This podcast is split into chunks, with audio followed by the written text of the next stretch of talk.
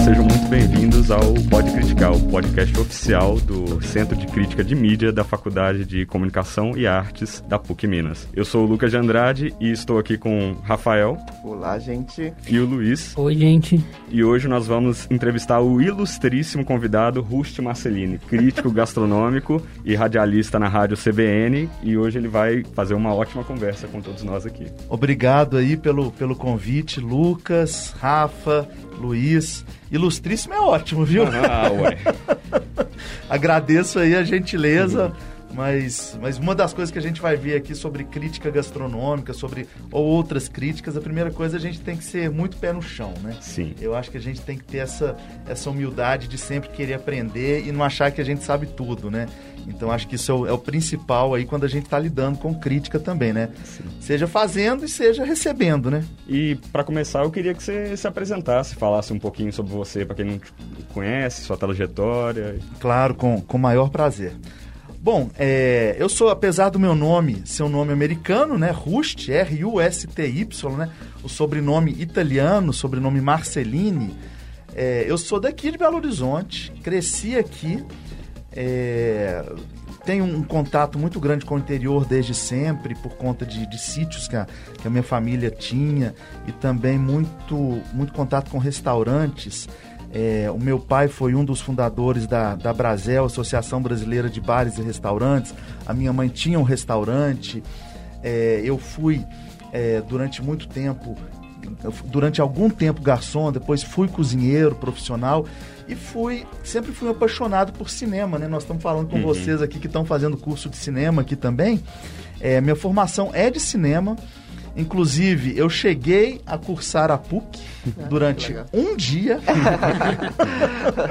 pois é, porque é o seguinte, né, eu sempre fui apaixonado por cinema e queria fazer o curso de cinema. Sim. E aqui na época, estamos falando aí 96, é, quando eu passei no vestibular para cá, é, não tinha universidade de cinema, tinha universidade de comunicação. A universidade tinha o curso de comunicação, tinha o curso lá de propaganda, jornalismo então eu fui para esse lado aí e nesse um dia que eu estive aqui, eu falei, quer saber? O que eu quero fazer mesmo é cinema. Eu não vou me enganar em fazer um curso de comunicação, de ir para publicidade, desse tipo de coisa. E acabei indo para os Estados Unidos, fui para Minneapolis, cursar cinema lá. Fiz um curso de cinema e também de roteiro é, voltei para o Brasil e sempre tive muito contato com, com a gastronomia, com restaurantes. Né? Lá, para pagar as minhas despesas, eu trabalhava no restaurante, trabalhava como cozinheiro profissional. Voltei para o Brasil, cheguei a trabalhar alguns filmes aqui na, na, na parte de fotografia. É, mas era muito, estava muito no início cinema, estamos falando dos anos 2000, estava começando o cinema brasileiro ali, eu tava, tinha uma outra coisinha, uma outra produção, era bem diferente do que é hoje. É, e acabei indo para a área de restaurante, trabalhar como cozinheiro profissional.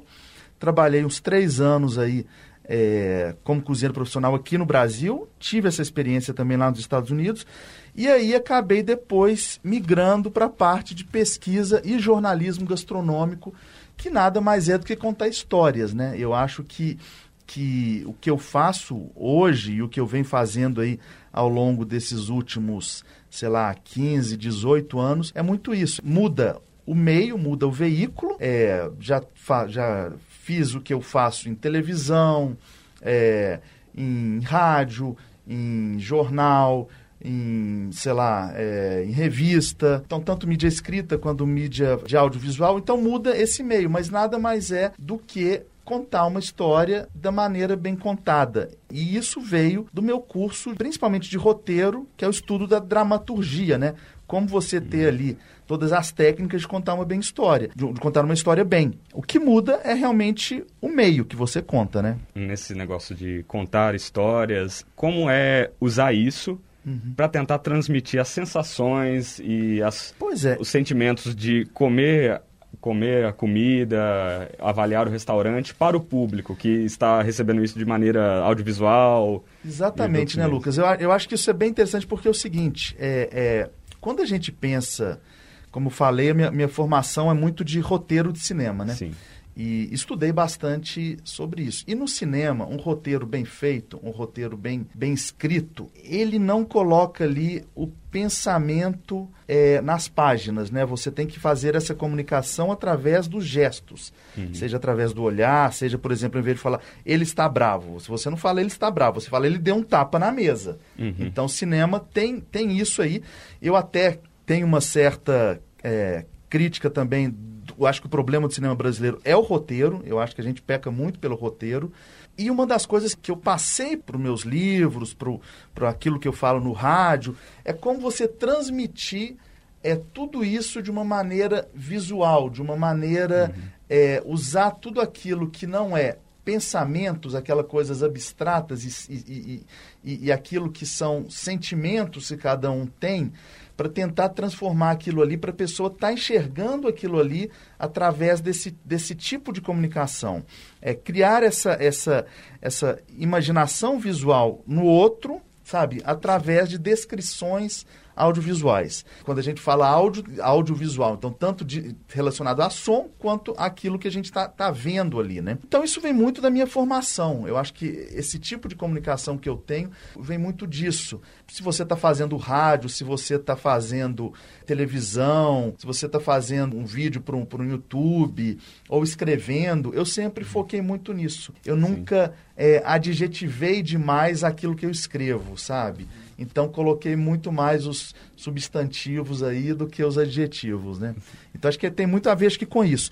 E uma coisa também só interessante é o seguinte: o foco do meu trabalho é sempre fazer despertar na, naquela pessoa que está me ouvindo ou que está me vendo a vontade de conhecer as coisas em loco. Então fazer com que as pessoas saiam da sua própria casa, saiam do seu sofá é, e vá conhecer aquilo em loco, sabe? Eu acho que no jornalismo falta muito isso, a questão que o Gay Talese falava lá atrás, que o jornalismo investigativo que existia, o jornalismo literário, é, que eu acho que é uma, uma escola também que eu, que eu adoro também, a questão de você sujar os seus pés e ir até em loco. Hoje tudo é feito pelo telefone, é feito pela tela do computador. É outra coisa a gente estar tá junto aqui no estúdio, olhando para a cara do outro, olhando as reações que, que a comunicação do corpo dá, né, que tem então, acho que isso é fundamental quando a gente lida com jornalismo, quando a gente liga com... Não tem como você fazer uma crítica de um restaurante se você não for no restaurante. Sim. Como é que você vai fazer? É isso que eu ia falar. Inclusive, é muito do, do seu objeto, né?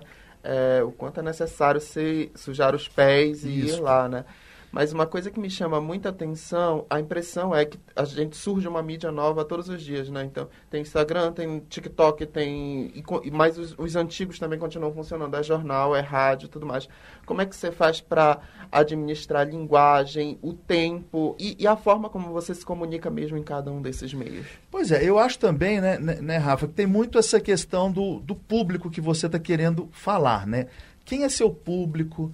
É, com quem você quer falar. Eu, por exemplo, é, uma das, um, um, um, dos trabalhos que eu tive nesse ano, por exemplo, eu fui, eu fui comentarista de gastronomia do programa da Fátima Bernardes e, ao mesmo tempo, eu era comentarista da Rádio CBN. Apesar dos dois serem, é, pertencerem ao sistema Globo, são completamente diferentes o público de um e o público de outro, sabe? Então, a comunicação é diferente, sabe? Você tem que saber como, como qual meio que você está falando ali, entender um pouco para quem você está falando, para poder comunicar. Hoje, por exemplo, o meu público é um público aquele porque hoje basicamente eu dou faço aulas jantares de gastronomia, então eu dou uma dou aulas, faço viagens pelo Brasil, escrevo os livros. Geralmente o público que eu falo é muito específico, é um público que vai ser acima de 35, 40 anos, é, um público é, diversificado, um público é, que gosta da boa mesa, mas não é estudioso, não é da área. São aquelas pessoas que gostam de comer bem,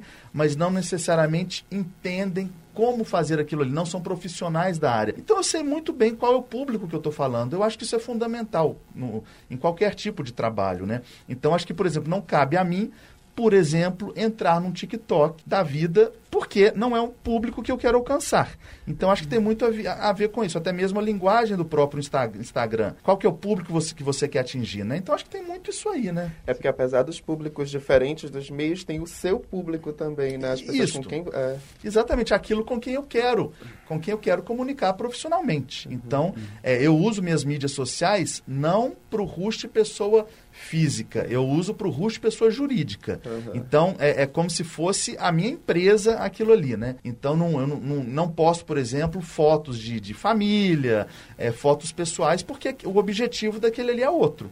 Então, acho que tem muito a ver com isso aí. E, tem, e, e, e a gente vê muito nas redes sociais as pessoas muito mais levando a vida, a vida pessoal para aquilo ali, não necessariamente para gerar uma renda nem nada, e muito mais para gerar umas curtidas, uns comentários ali, do que propriamente. Então, eu acho que são coisas diferentes aí, né? É, e como funciona mais ou menos o processo para que você realize é, a crítica gastronômica? O processo de escolha do restaurante, da comida, como é que é? Pois é, eu acho que é o seguinte, eu acho que é claro que existe uma certa subjetividade, uma coisa muito pessoal quando você faz uma crítica, mas algumas coisas, uma boa parte, você consegue entender ali sobre o que, que aquele restaurante quer comunicar, o que, que ele está querendo, qual que é a proposta, o que, que é o cardápio, como que é a decoração, tudo isso você vai lá, eu vou lá, a gente pode escrever praticamente da mesma maneira. É, por exemplo, o tipo de comida, é uma comida mais focada é, em, sei lá, uma comida italiana, uma comida mais é, é, mineira, uma comida mais autoral, como é que é, é a mesa vai ter uma toalha, não vai ter, como é que é a questão dos preços, são preços mais, mais acessíveis, são preços um pouco mais elevados, como é que é o estilo do, do serviço, se é um estilo mais formal, informal, tudo isso a gente consegue descrever, a gente consegue chegar numa comunhão ali e, e, e entender muito bem o que, que, o que, que é aquilo ali, porque isso qualquer pessoa que for vai entender. Agora tem outras coisas que entram para a questão da subjetividade, aquilo que eu gosto das experiências passadas que eu tenho, que eu acumulei ao longo da vida, eu acho que para a gente fazer uma crítica ou um comentário de um restaurante, a gente precisa ter bagagem. É, eu acho que o paladar, ele evolui também com o tempo. Eu acho que é uma coisa que você acaba aprendendo. Não é, não pense que você vai, por exemplo, com 20 anos de idade, escrever da mesma maneira aos 40. Você vai construindo uma bagagem ali. Então, isso é só o tempo, não tem outra, não tem outra maneira. Então, eu acho assim o seguinte, eu acho que é preciso a gente comunicar aquilo que é relevante para a cidade, por exemplo, os principais nomes, o que eles estão fazendo, não sei o que, esse tipo de coisa, as minhas coisas pessoais, mas eu sou muito mais uma pessoa que prefiro muito mais indicar os restaurantes que eu gosto do que falar os restaurantes para as pessoas não irem. Então, isso. E é, e é o contrário daquilo que geralmente hoje rende buscas na internet, sabe? Uhum. Então, eu tenho ali, eu tenho consciência que eu tenho um público menor, um público que é muito fiel é, para seguir aquelas indicações, mas que eu não quero ampliar o suficiente para essa coisa de, de você estar tá criticando, falando o que, que é ruim na cidade. Isso é uma coisa pessoal. Isso é aquilo que a gente está falando sobre subjetividade. Isso é uma coisa minha que eu prefiro lidar com isso e eu tenho completamente consciência que se eu tivesse é, criticando muito mais gente, tendo esse tipo de coisa, é, eu teria provavelmente mais seguidores, mas é uma coisa que eu não estou buscando, sabe? É, é uma coisa que, que não cabe a mim como pessoa, como aquele, a que eu sou, né? Então acho que tem muito essa questão, né? Não sei, às vezes eu tenho a impressão de que há um desentendimento do que é a palavra crítica, né? Eu vejo ela assim, do, no sentido de um olhar especializado sobre alguma coisa. Então, você como uma pessoa que já passou pela cozinha, que estudou que estudou, que teve várias experiências, é capaz de criticar e não necessariamente falar mal, né? É Isso. apontar pontos positivos e negativos. Pois é, né, Rafa? E sabe uma coisa que tem, assim, por eu ter trabalhado, felizmente eu tenho essa história, tenho essa. de ter trabalhado profissionalmente dentro de uma cozinha e de gostar de aprender muito sobre isso. É um assunto que, que, eu, que eu adoro ler sobre isso.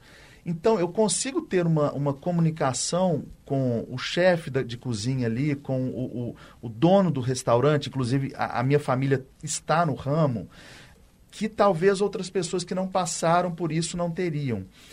E eu, por ter sido cozinheiro e por ter sido chefe, e até hoje cozinhar profissionalmente, já que eu dou, dou aulas, de absorver melhor as críticas. Então, é, eu sei como falar para aquele chefe de cozinha, para aquele cozinheiro, de uma maneira que ele não irá se ofender, sabe? E de uma maneira que vai ser uma coisa que ele vai gostar de ouvir. Inclusive, muitos desses cozinheiros, desses chefes, eles querem exatamente isso, sabe? Eles buscam esse tipo de coisa. Você chegar e falar, ó, eu senti isso em relação a esse restaurante, isso, isso é uma coisa que acaba fortalecendo é, uma, uma, uma intimidade com aquele chefe, uma, uma, até mesmo uma amizade, sabe? É, do que propriamente você simplesmente não falar, não elogiar, não saber como fazer essa crítica. Então, uhum. acho que isso é muito interessante. E, assim, é preciso você saber como comunicar aquilo ali. Claro. Então, acho que isso é fundamental. E como você vai a vários restaurantes e sabe que tem esse negócio de você ser amigo de vários chefes, como você é recebido quando você vai aos restaurantes? Pela sua posição de crítico, você é recebido diferentemente? O serviço muda por conta da sua profissão? Ou pois é, né, né, Lucas? Isso é algo realmente muito complicado, né? Uhum. Isso é algo que, é, sem dúvida, a gente é recebido, a gente é conhecido nos restaurantes, nessas coisas todas, e tem realmente algo diferencial. Tem, tem uma coisa ali. Mas é, uma coisa que eu aprendi também é não somente observar aquilo que está indo para minha mesa, observar aquilo que está acontecendo nas mesas ao lado ao também, lado. sabe? Então, entendendo se tem alguém reclamando, se o serviço está sendo somente para mim ou para as outras mesas, como que os outros enxergam aquilo ali. É, uma das coisas que eu faço muito quando eu vou em restaurante, eu sempre vou no banheiro uma ou duas vezes ao longo da, da refeição para ver o que os outros estão comendo, para, sabe? Então eu gosto de circular ali observando as outras mesas. Eu acho isso muito importante. De vez em quando eu fico mais calado para ouvir o que, que os outros estão conversando, o que estão sentindo do restaurante. Então essa questão de observar os outros também é muito importante e não somente aquilo que está indo na minha mesa. Isso é algo. Agora, uma, uma das atividades que eu faço, que eu, que eu até brinco, né? É, eu faço roteiros de viagens gastronômicas pelo Brasil. Então, por exemplo, agora no, no próximo mês nós vamos para São Paulo. Eu tenho, vou ter meu grupo ali, sei lá, 10, 15 pessoas indo ali, já foi marcado com antecedência, a pessoa já sabe que eu estou indo, tudo isso. O serviço provavelmente vai ser melhor por conta deles saberem do que a gente é, do que simplesmente você fosse em anonimato. Então tem muita gente que brinca que vai comigo nessa. Poxa, eu voltei naquele restaurante e eu não gostei tanto.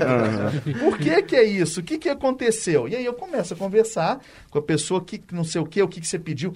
Eu acho também, ô Lucas, que tem uma, uma. Lá na CBN o pessoal brinca muito comigo porque eu, eu quero sempre fazer o pedido de todo mundo. Uhum. Eu vou falar aqui que você vai comer, vou falar aqui que o outro vai comer. Isso tem a ver com uma experiência. Isso tem a ver de você, de você simplesmente bater o olho no cardápio ou conhecer o trabalho daquele chefe ali e saber o que, que é o melhor.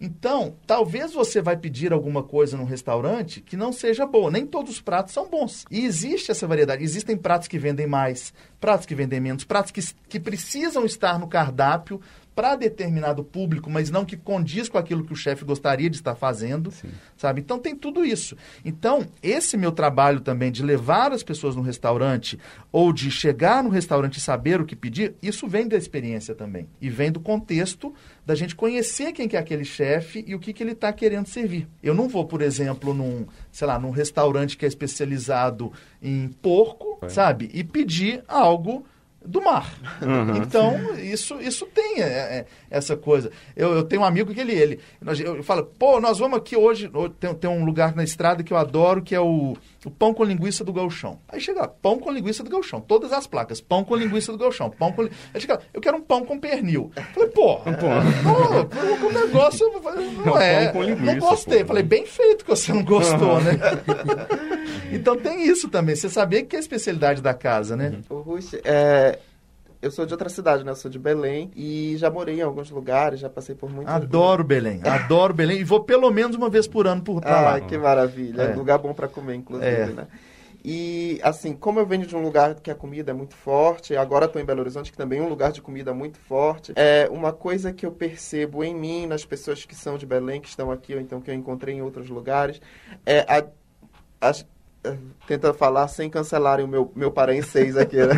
a dificuldade de entender outros sabores, né? É. Também cozinho desde sempre, assim, desde muito criança cozinho, então, quanto o paladar se beneficia, o quanto a gente, enquanto pessoa, se beneficia com essas experiências diferentes e o quanto isso ajuda a gente até construir uma crítica melhor, de repente, Sem de dúvida. experimentar coisas diferentes. Pois é, Rafa, eu, eu acho que essa questão é, é uma das questões mais fascinantes da gastronomia, é como que, é fe... que são feitas as escolhas e como que a gente faz para para a gente ampliar nosso paladar, sabe? É, e isso tem a ver com a personalidade de cada pessoa. Existem pessoas mais conservadoras, existem pessoas mais abertas para novas experiências. Isso tem a ver com a personalidade de cada um. É, eu digo até que tem, teve dois lugares que eu conheci. Como eu te falei, eu vou para Belém praticamente todo ano. É uma dessas viagens gastronômicas que eu faço. E eu vejo o tanto que o pessoal se surpreende com Belém, com os sabores ali que são completamente diferentes do que aquilo que a gente tem aqui. Tem, teve dois lugares que eu já fui em minhas viagens é, pelo Brasil e para fora que eu, eu digo que eu, que eu realmente me surpreendi e eu vi o horizonte do meu paladar se ampliar muito, que foi Belém, que foi Belém. Primeira vez que eu fui para Belém, isso foi em 2006 quando a cozinha amazônica ainda não chegava aqui. Hoje a gente ainda acha alguma coisa assim, mas naquela época não. E outro foi quando eu fui para o Peru pela primeira vez, que foi 2013, há quase 10 anos, né? Então foram os dois lugares que eu... E principalmente para a região de Cusco, não necessariamente Lima, mas para Cusco que tem uma influ, a influência é, inca lá é muito forte, né? E foram esses dois lugares. Agora, essa questão... É, tem um, um, livro que eu até indico para vocês e para os nossos ouvintes, que chama O Homem que Comeu de Tudo. E ele começa o livro falando sobre fobias alimentares. E como que a gente faz para lidar com essas fobias, aquelas coisas que a gente não come de jeito nenhum. É, ele era se eu não me engano, ele, ele, ele não trabalhava no jornalismo e foi contratado, o Jeffrey Steingarten, que é o autor desse livro, e foi contratado para ser é, crítico da, da Vogue, de gastronomia da Vogue. É, e ele falou: bem, a primeira coisa que eu preciso fazer é aprender a comer de tudo. E ele fez uma lista de todas as fobias alimentares que ele tinha e qual que é a técnica, maneira de superar essas fobias alimentares. E a primeira coisa é provando, provando e entendendo aquilo ali. Então ele tem toda uma metodologia, ele é muito engraçado, o livro é, é super debochado nisso, então é uma linguagem muito leve. É, e é engraçado porque as, muitas pessoas confundem fobias alimentares com alergias alimentares, que são coisas completamente diferentes uma da, uma o da glúten, outra. por exemplo. Por exemplo, o glúten ele é, é uma, uma alergia alimentar, uhum. que pode até se transformar em fobia alimentar, sabe? Ah, não como pão. Bem, por que você não come pão? Não, porque... Ah, porque pão engorda.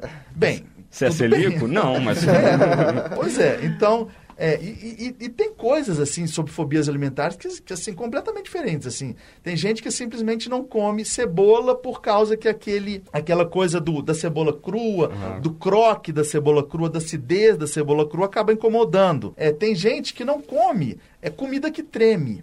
Olha só, comida que treme. O que é comida que treme? Gelatina, pudim, Maria Mole. É, então, tremeu, opa. Não, então, é uma é coisa completamente psicológica, sabe? Então, é, e, e, e, uma pergunta que eu faço para muitas pessoas também. Quando você vai no seu restaurante favorito, o que, que você prefere pedir? Você prefere pedir aquele prato que você já provou, sei lá, cinco vezes e que você sabe que vai ser uma delícia, que você adora e não sei o quê?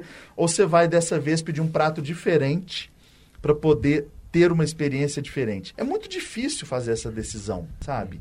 Eu acho que tem que você tem que se dar o direito de provar aquilo que você adora, mas você tem também que ter consciência de tem hora que você vai ter que experimentar algo novo e tá aberto para provar esse algo novo, porque somente assim que seu paladar vai evoluir, vai crescer e você vai ter esse tipo de coisa que você falou de, dessa dessa dessa nova vivência, desse crescimento. Isso, isso vale para a gastronomia, isso vale para tudo na vida, né? Não, uhum. tem, não tem jeito, né? É, o Brasil ele é muito diversificado, né? Você acha que essa crítica gastronômica ela precisa se ampliar mais esse quesito? Se ela é muito focada, por exemplo, no Sudeste, ou você acha que já é uma coisa mais ampla. Pois é, né, Luiz? Eu acho que o brasileiro, eu acho que ele desconhece o próprio país. Ele tem um desconhecimento. O brasileiro não conhece o Brasil. É, inclusive, o mote do meu trabalho é exatamente esse, de revelar um Brasil desconhecido para os próprios brasileiros. É isso que eu venho fazendo ao longo desses, desses 18 anos dessa vida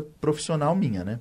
E isso vale não apenas para o comensal, para aquela pessoa que quer viajar pelo Brasil, que é aquela pessoa que vale também para os profissionais da área, sabe? Tem muita gente que faz comida brasileira e não conhece o Brasil. E toda a experiência, quando ele vai viajar, quando ele vai sair da própria cidade, ele vai para fora. Ele prefere ir para a Itália, para a França, para os Estados Unidos e não sei o quê, e não conhece o Brasil. E está fazendo comida brasileira no restaurante. Existe uma, uma, uma, uma questão aí que, que, também eu levo para essa coisa da, da, da, crítica, essa coisa da, de, que eu acho que, que é muito importante quando você está, por exemplo, montando um cardápio de um restaurante ou pensando na proposta da casa, de, de entender aquilo que você vai estar tá oferecendo. Porque é, as referências que a gente cria do nosso país, ela se deve somente da, da gente conhecer aquela coisa em loco. A, a gente precisa conhecer o nosso, o, o nosso Brasil. Senão, sabe, é, é, eu acho que essa questão identitária nossa de brasileiro, ela precisava passar um pouco mais por isso aí, sabe? Pra gente conhecer o nosso interior, conhecer outros estados. Eu tive o privilégio de conhecer todos os 26 estados brasileiros, mais o Distrito Federal trabalhando. Então, conheço todo o Brasil. Pessoas perguntaram, Rush, o que, que eu como lá em Macapá, sabe? Eu vou hum, te falar, ó, você vai em tal e tal lugar, em tal e tal restaurante, lá tem isso, tem isso, tem isso. E isso vem de uma dedicação. Agora, se perguntar, não conheço ainda a Itália, não conheço ainda a França, não conheço, por exemplo, a Inglaterra, no, muitos países da Europa eu não conheço. Por quê? Porque eu preferi para aquilo que eu faço, para aquilo, para o meu trabalho, eu preferi conhecer muito bem o Brasil. Agora eu estou expandindo um pouco para a América do Sul, sabe? Entendendo um pouco. E depois conheço Portugal, conheço Espanha, falo nossa língua, nós temos uma história lá. E depois eu vou conhecer as outras coisas. Então, isso para o meu trabalho é muito importante, sabe? E eu acho que para a gente. Talvez esse, esse ufanismo meu tenha a ver por eu ter morado lá fora também. A gente enxergar o nosso Brasil visto lá fora. Então, como que a gente é visto lá fora? Eu morei cinco anos fora. Talvez por isso que eu seja um apaixonado pelo nosso país e que queira realmente defendo muito aquilo que é nosso. Essa experiência do fora é incrível como ela enriquece a gente, né? É. é uma coisa que eu percebi, é, eu fui agora no final de fevereiro, eu acho que em São Paulo. E aí nos dois melhores restaurantes que eu fui, nos dois, um era mais generalista, mas assim, generalista no sentido de, de um cardápio, não era generalista a palavra, mas ele tinha um cardápio muito específico, era porco, o carro-chefe deles era porco, uhum. mas tinha lá um tucupi, que é uhum. da Amazônia. Aí no outro que eu fui, era um restaurante de comida nordestina, incrível, mas tinha uma sobremesa com castanha do Pará. Então, assim, é, coisas que eu acho muito legal, inclusive desses intercâmbios, dessa brasilidade, é de ver as coisas indo e se deslocando, sendo construídas de outras formas, é, o alimento mesmo sendo construído de outras formas, fazendo esses intercâmbios, isso enriquece muito, né? E, pois é. e eu vejo muito isso por aí, está crescendo muito esse negócio. Que é exatamente aquilo da gente construir referências. Para a gente montar um cardápio, pensar num restaurante, a gente precisa passar por uma experiência. A gente precisa é, entender um pouco aquilo. Essa troca de experiência é muito importante, sabe? E a gente só tem isso indo no lugar. Então, provavelmente você estava falando aí da Casa do Porco, uhum. é, do, do chefe Jefferson Rueda. Incrível. Inclusive, eu já viajei com ele, é, já fiz um filme, um, um documentário sobre a vida dele. E, e, eu lembro que nós fomos, nós fizemos uma viagem em 2014, se eu não me engano, para o Ceará. Para o Ceará não, para o Sergipe. Nós fizemos uma viagem para o interior de Sergipe. E esse tipo de coisa, pô, quem que vai para o interior de Sergipe, sabe?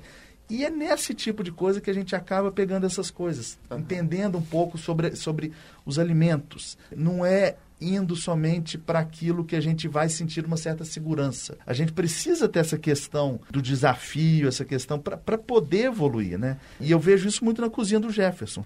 Lá eu comi, eu, o prato específico que eu comi era alguma coisa, acho que era tipo um sushi. Isso, era papada, porco. é, papada de porco, sushi de papada de porco Isso. e ele pincela por cima um tucupi preto que vem lá da, é, aí norte. assim é uma globalização alimentar é. jogada no teu paladar que tu fala assim, meu Deus, isso aqui é muito bom. Pois é. Porque né? você experimenta o, um monte de lugares, um monte de referências num prato perfeitamente executado, é, é. incrível.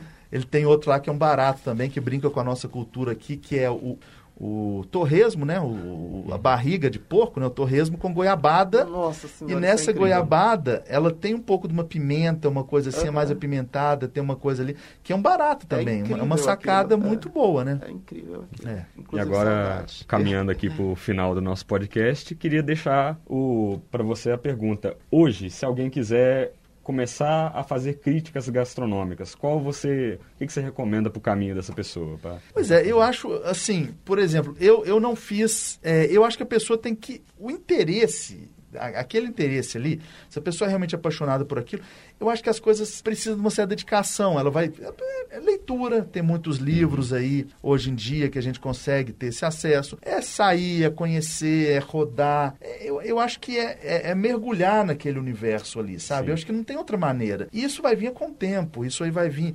É, sabe? É, é buscar referências, as referências certas, as referências mais adequadas, ir a, atrás daquelas pessoas. Aquilo que a gente estava falando, né? Como é que é a questão de mais seguidor, menos seguidor, esse tipo de coisa. Eu acho que ela precisa buscar aquele nicho dela, aquilo que ela acredita, ir atrás, sugar daquele, daquele universo ali. Eu acho que tem muito a ver com isso. Eu, por exemplo, meu conhecimento da gastronomia é autodidata, sabe? Então foi coisa que eu realmente fui atrás, fui uhum. descobrir. E é preciso ter uma, uma, uma certa paciência porque tem certas coisas que vão vir com o tempo mesmo. Mas eu acho que é preciso muito acumular bagagem, né? Preciso bastante ir acumulando essa bagagem, é, rodar, ler de tudo, experimentar de tudo, esse tipo de coisa, né?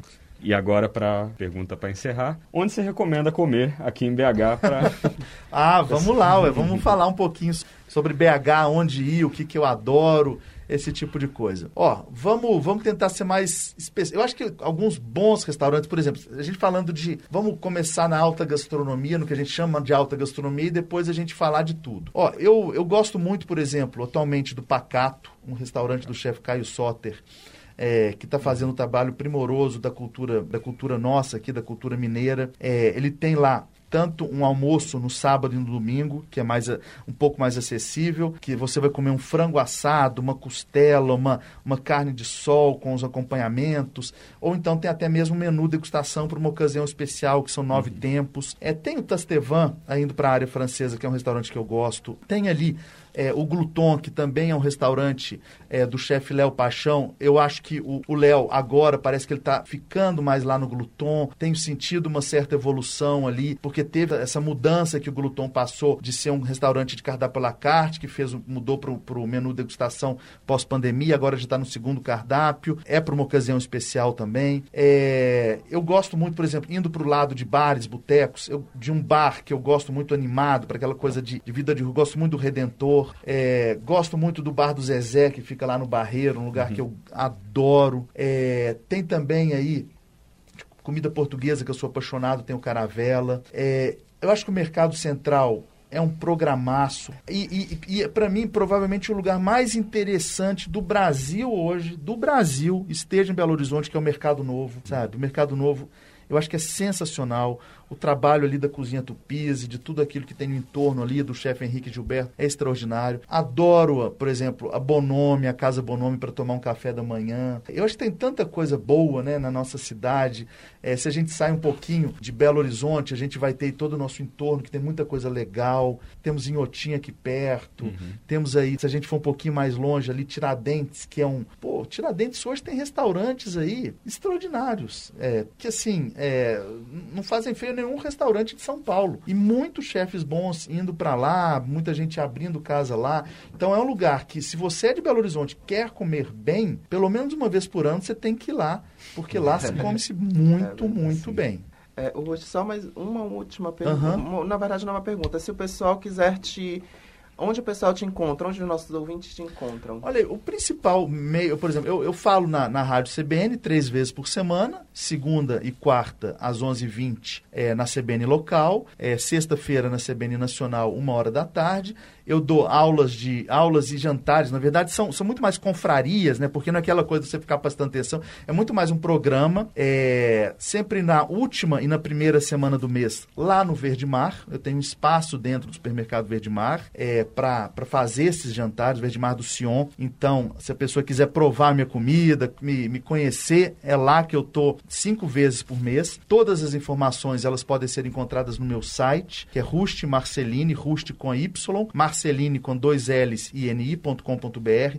Tem um aplicativo também, que é a mesma coisa, é só você digitar lá na, na, no, na App Store, no Google Play, que chama Rust Marceline também. Então, tem todas as informações sobre as aulas. Tem o meu Instagram, que eu sou muito ativo lá no meu Instagram. Tem as viagens que eu faço tanto viagens por Belo Horizonte para mostrar o que é Belo Horizonte para os Belo Horizontinos, uhum. o que é um barato. Isso acho assim, eu acho que a gente precisa valorizar aquilo que é nosso também. E essa ficha só caiu, essa coisa só tive essa ideia quando eu estava lá fora mostrando para as outras pessoas sobre um afinador de queijo, um cara que cura queijo em São Paulo. Falei, peraí, nós estamos em Belo Horizonte, que é a terra do queijo. Que é a terra pô. do queijo, eu não mostro isso também para gente. Então eu comecei a fazer esses passeios para mostrar Belo Horizonte para os Belo Horizontinos. E é incrível incrível como é que as pessoas é, estiveram no mercado central, que conhecem o mercado central, mas quando vão lá comigo e eu começo a mostrar as pessoas que fazem aquilo ali, elas falam, pô, não conhecia o mercado central. Agora, que, que coisa de, coisa diferente. Então, eu acho que é isso. A gente precisa valorizar também a nossa própria cidade. Então, por isso que eu faço questão de, pelo menos três ou quatro vezes por ano,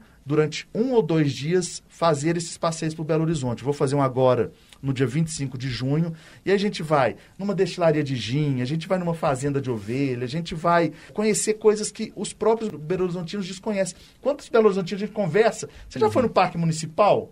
Nunca entrei lá. Falei, não é possível, cara. Você nunca foi na Rua do Amendoim? Pô, nem sabia o que é essa Rua do Amendoim. Falei, não, então você não conhece Belo Horizonte, entendeu? Escalar nossa Serra do Curral. Então, essas coisas que a gente faz nesses passeios por Belo Horizonte é bem legal também. E todas as informações, quem quiser participar desses passeios, dessas viagens, estão lá no meu site também, estão no Instagram, estão lá no meu aplicativo. Então, acho que é mais ou menos por aí. Tem meus livros, tem vários livros publicados também que estão nas livrarias. Então tem muita coisa por aí e a pessoa pode me encontrar mandar mensagem lá pelo Instagram, manda um direct lá, conversa comigo. De novo, Rust, R-U-S-T-Y, Marceline, com dois L's, I, N de nariz, I no final. Muito obrigado, Rust, pela sua presença. Obrigado e... vocês, foi um prazer. E obrigado a todos que ouviram o podcast do CCM. Nosso arroba no Instagram é arroba CCM PUC Minas. E vejo vocês na próxima edição do Pode Criticar. Valeu, gente. Obrigado.